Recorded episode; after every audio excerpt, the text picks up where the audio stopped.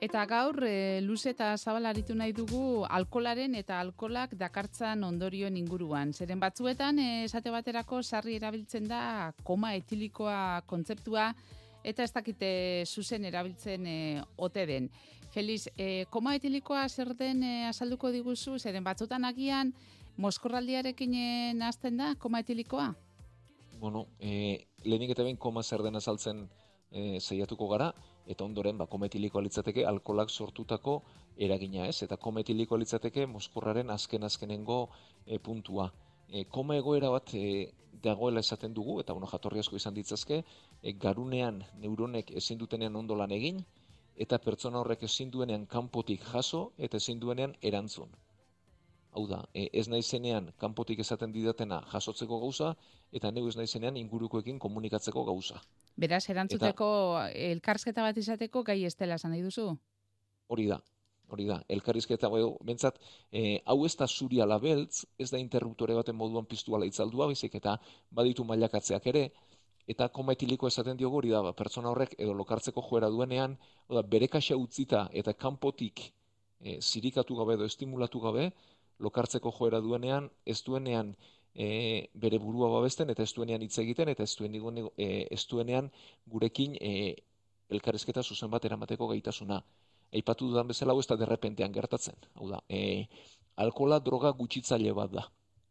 E, bueno, alkolak duen e, ezaugarrietako bada oso erraz xurgatzen dela, da, behin e, edan da urdailan hogeita mar minutu bakarrik irauten ditu eta odolera pasatzen da bere alakoan, oso azkar, eta bain e, odolean daukagunean ba, bere mailak hartzen ditu eta garunean neuronak beti e, murrizten joaten dauda, e, kentzen joaten da. Zer gertatzen da, ba, lehenik eta bain kentzen diguna e, geure kontrol sistema dela. Oda, inhibizioa edo lotza edo autokontrol sentsazio hori. E, orduan, lehen momentuan beruditzen zaigu ez dakit, ba, batzuk e, onena garela kantuan hasten dira, bai. beste batzuk dantzan, beste batzuk saltoka edo beste batzuk beste jokaera batekin, baina beti kentzen ari da eta behin e, mailak igotzen duazen neurrian, ba, kentze hori gerozetan abarmenago egiten da, eta hasiko gara erreflexua galduz, hasiko gara ibilera baldartuz, izkera baldartuz, eta okertzen duan e, neurrian edo mailak igotzen duazen neurrian, ba, geroz eta gutxiago jasoko dugu kanpotik, geroz eta lokartuago geratuko gara, geroz eta okerrago hitz egingo dugu, eta azken azkenengo mugan, eta horrelakoak ere ikusia gaude, pertsona ez da ez hitz egiteko, oda ez jasotzeko eta ez hitz egiteko gauza, ez? hori muturreko orduan, koma non azten den, ba, bere kaxa utzita, lokartzeko joera duenean, edo begiak isteko joera duenean, eta hitz egin ezin duenean. Beraz, e, ados, begiak e, ezin direki eta ezin duenean e, hitz egin. Orduan, ja, koma egoera, egoera baten egongo litzateke pertsona hori, ezta? Bai, orduan, e, kometilikoak duen e, arriskoa da, azkenean, e, moskorraldiak duen arriskoa da, e, erreflexioak entzen dituela. Erreflexioak entzen dituenez, bueno, noski ba, erortzeko arriskoa dukagu, e, bizikleta bat edo motor bat hartuta, ba, izugarrezko kolpe hartzekoa, kotxan baldin bagoaz, ba, istripu bat ere egitekoa noski, baina e, geure buruaren zatere, e, aipatu dugu, alkola oso azkar xurgatzen dela, horrekin batera, urdaila bera e, erre egiten du, edo nola baitere e, sortzen du ezin egon bat urdailan ere, botaka egiteko joera errazten du, eta erreflexioak murriztuta baldin badauzkagu, eta lokartuak baldin bagaude, ba, botatako hori biriketara sartu liteke, eta horri aspirazio bat esaten diogu medikuntzan, ez? E, birikak e, botakaz e, zikindu litezke, eta botaka egindako horrek arnaz gutxi egitasun bat sortu lezake, kasu larrienetan eriotzeraino eramanez. Hau da, e, koma etilikoaren arrisku nagusiena da haoz gora lo gelditzea, botaka egitea, eta bota dugun horrek, birikak zikintzea, pneumonia bat sortuz, edo kasu larrienetan beriotza bat sortuz. Bazain egoera arriskutsua?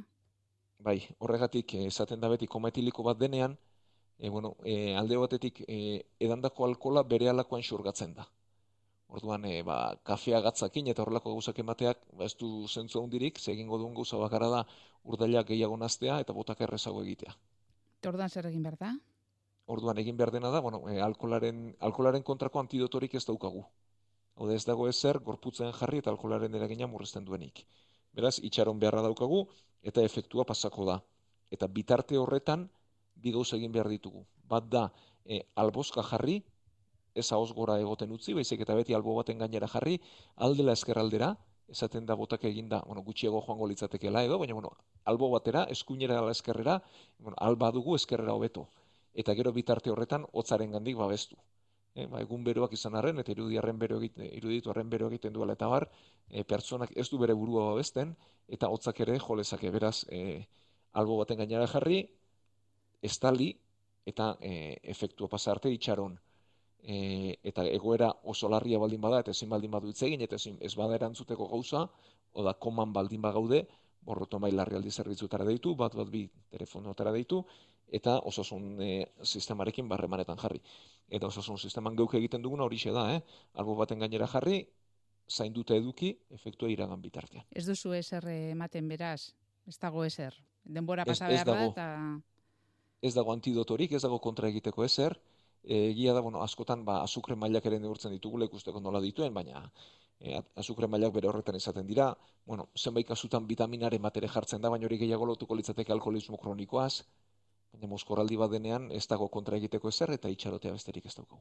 Bai, eta esan duzu hor, e, bueno, e, begiak e, kasu honetan ezin direla ireki, ez da, eta gero hitz egiteko zailtasuna esan nahi duzu ezin duela hitz egin pertsona horrek.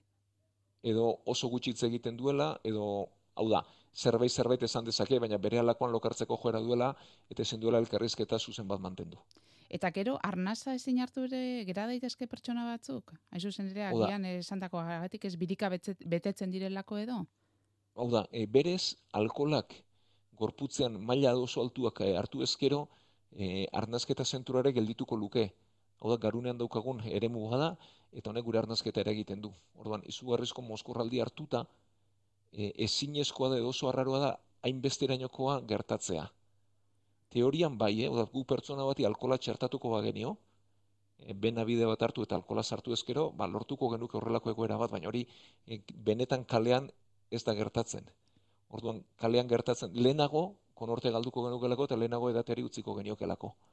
E, bai bitarte horretan gertatzen dena da, pertsona horrek botaka egin dezakela eta birikak bete ditzakela, ez? Eta hortik eriotza gehienak, koma etilikoen eriotza gehienak, eta zoritxarrez izaten dira, ba, hortik letozke ez, e, bi, botaka egin, birikak ezin babestu, hauz gora gelditu, eta e, birika horiek e, zikintzeaz eta betetzearen ondorioz. Eta alkolastari garela, adinak eta pisuak e, izan dezakete eragina, alkola edaten e, denean, edo ez dakite, bai. batzuk e, bizkorrago moskortzen baitira? Bai, hor hiru kontu daude. Bada ohitura, ez tolerantzia. Oda, gorputza oso prestatua baldin badukagu, eta ohitua baldin badukagu, e, alkola metabolizatzen duten entzimak edo gorputzaren prozesuak hobeto funtzionatzen dute eta gehiago aguantatuko dugu. E, edaten dugun lehen biziko aldietako bat baldin bada, ba, gero zet, orduan eta gutxiago aguantatuko dugu. Gero beste alde batetik, pixua, hau da, ez da gauza bera, e, alkoholkopa bat, ba, litro bat urretan e, banatzea edo bi litro urretan banatzea, ba, gure gorputzen ere gauza bera da.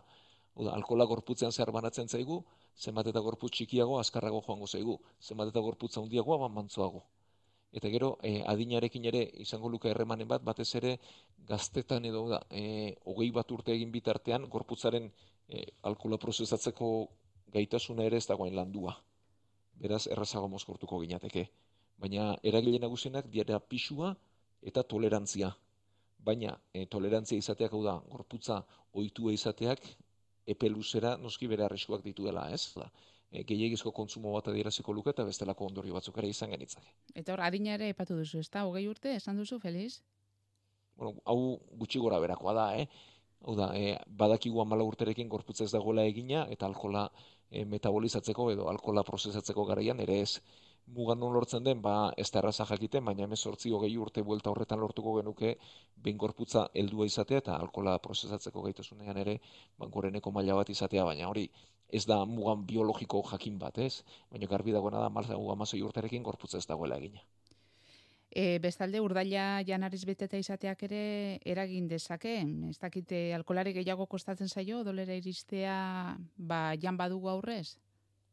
Bai, hau da, e, urdela betea baldin badago, ez? E, jan e, otordu batean egiten den e, alkohol kontsumoak eragin txikiagoa du urdailutzean egiten denak baino. Hau da, ez da gauza bera e, janariekin, solidoarekin batera alkohola edatea eta gorputzak pixkanak asurgatzea, edo e, txoko batean eseri eta inolako jaki solidori gabe alkola edateak ez, hor gorputzean edo taberna batean, eh, berdintzait ezer jangabe edaten joateak ez, e, hor edaten denak zuzenean e, urdailan libre topatuko du ere guzti eta azkarrago xurgatuko da eta maila altuago lortuko ditugu. Edo azkarrago lortuko ditugu bintzat.